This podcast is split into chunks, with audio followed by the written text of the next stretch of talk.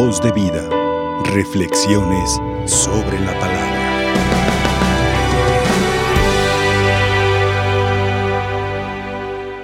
Como siempre que participamos en la Eucaristía, hoy también tenemos la oportunidad de participar en dos banquetes. El banquete de la palabra y el banquete de la Eucaristía. Y en los dos recibimos a Dios.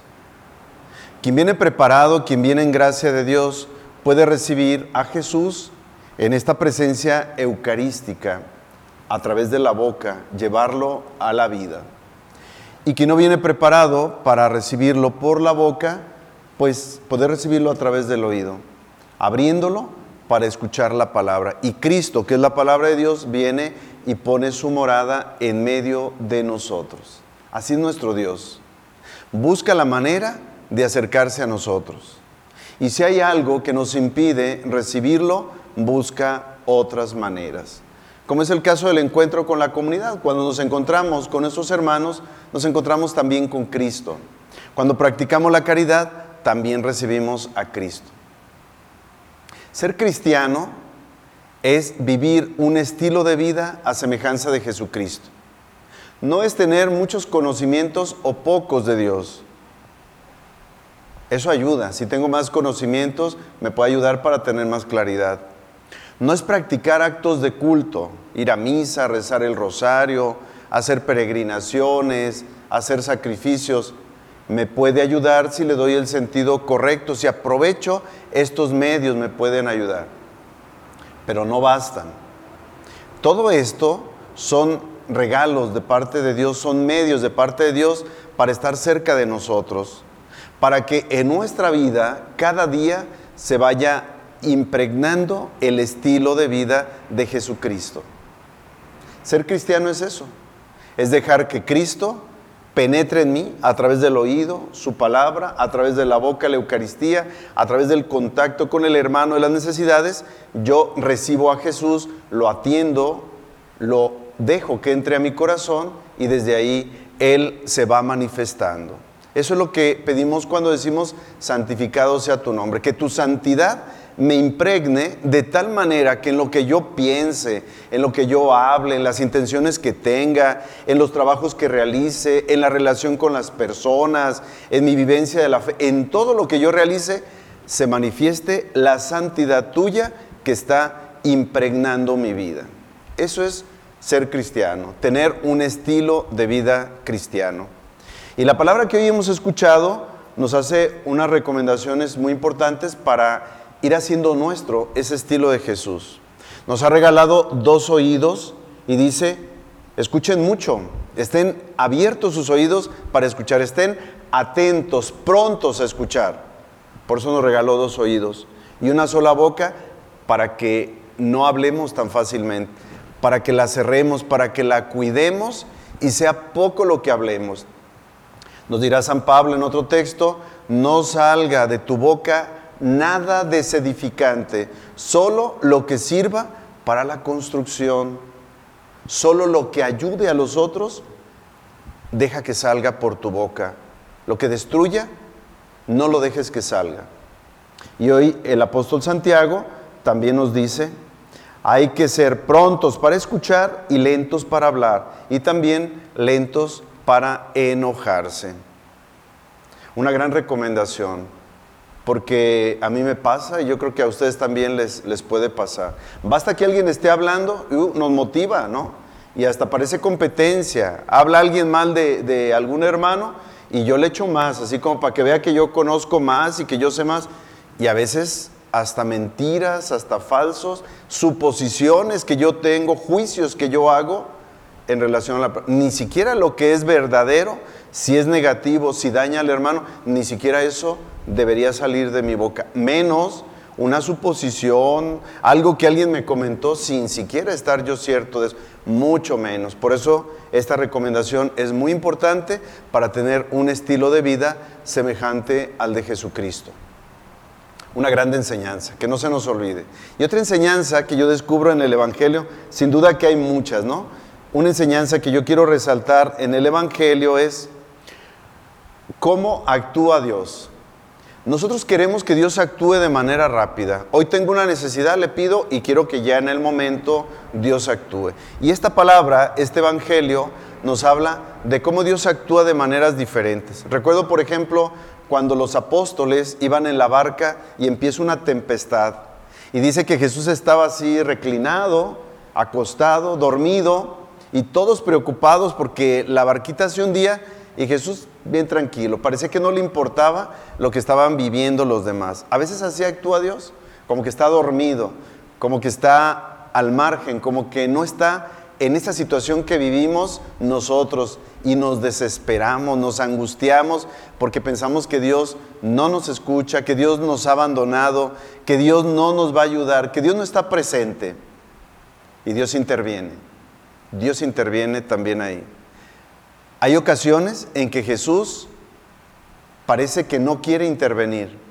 Como aquella mujer que le dice que le, dice que le, le ayude, ¿verdad? Y Jesús le contesta, no, no puedo yo quitarles el pan a los hijos para dárselos a los perritos. O sea, primero tengo que atender a los israelitas y después atenderé a los, a los de los otros pueblos. No te puedo atender. Y ella dice, sí, Señor, yo sé que que primero hay que atender a los, a los hijos, pero también los perritos comemos y estamos atentos a ver qué se cae para juntarlo. Al menos de eso que se te caiga, al menos de eso que te sobre, dámelo. Pareciera que Jesús no quiere actuar y aquella mujer como que lo presiona. Una oración insistente también puede ser buena para que nosotros veamos cómo actúa el Señor cuando parece que no quiere actuar. No solo que está dormido y como al margen, sino parece que no quiere actuar y está como renuente a actuar.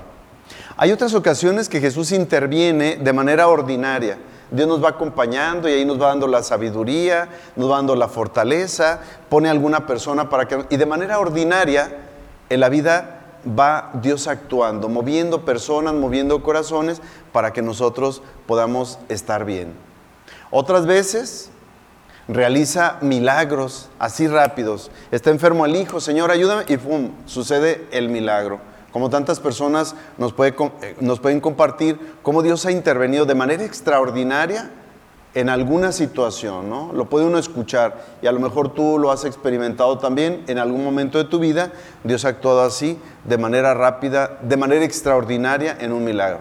Hoy el Evangelio nos habla de una intervención de Dios así muy lenta, ¿no? muy lenta, donde se ocupa paciencia. Me llama la atención, le llevan a Jesús, él está en Bethsaida, y le llevan a Jesús un ciego y le pedían que lo tocara.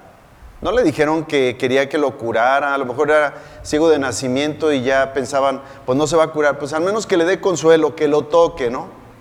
Y Jesús lo toca, cuando ellos han entrado al pueblo, lo toca y lo saca del pueblo, lo lleva ya a las orillas, ¿no? ¿Para qué? Ese caminar lento, a lo mejor era manifestarle al ciego como la confianza de que ahí iba Jesús, de que lo iba acompañando en la vida, de que no tiene prisa Dios para actuar. Iba caminando lentamente, con un cieguito pues no puedes caminar a prisa. Iba poco a poco, lo saca a la orilla, ¿verdad? Y allá le pone saliva en los ojos.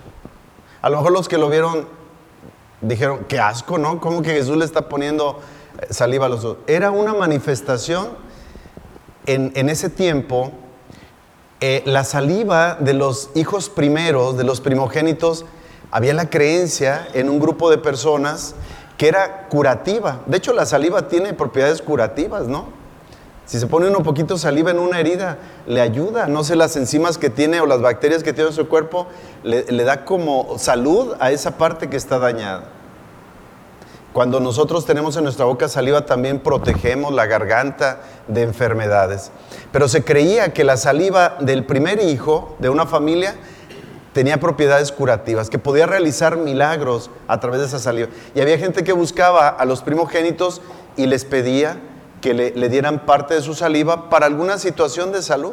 Entonces Jesús hace ese signo. Él es el primogénito del Padre y hace ese signo, frecuentemente lo hace. Le pone saliva en los ojos. ¿Ves algo? Pues veo así como árboles que se mueven a las personas como si fueran árboles que se mueven. O sea, otra vez lento, ¿no? No es así la acción rápida de Jesús. Lo lleva caminando lento, lo saca al pueblo, le pone saliva, no ve claramente, tiene que imponerle otra vez las manos para que vea bien. También Dios así interviene. En nuestro crecimiento de fe nos va acompañando, nos da una enseñanza y a veces la aplicamos, a veces no, a veces nos perdemos, nos alejamos, alguien nos motiva y nos vamos, ya ni siquiera participamos en misa y luego sucede algo y otra vez volvemos y luego Dios toca nuestro corazón y volvemos a rezar el rosario, volvemos a practicar la caridad, nos acercamos a conocer a Dios. Toda nuestra vida es así como este milagro. Nos va acompañando Dios de manera lenta, va dando pasos juntos, junto con nosotros interviene, pareciera que mejoramos, nos vamos para atrás y luego otra vez interviene y damos un pasito. Y en otra situación nos complicamos y así va nuestro Dios acompañándonos y ayudándonos para que crezcamos. El proceso de crecimiento, de perfección, de santificación, de misericordia en nosotros es así lento. Es una palabra que nos invita a no desesperarnos, a tener una meta clara, a ir siguiendo a Jesús, pero ir caminando así lento y dejar que Dios intervenga en cada momento, sabiendo que Él nos quiere cada día más perfectos, como nuestro Padre es perfecto. Que así sea. Voz de vida. Reflexiones sobre la palabra.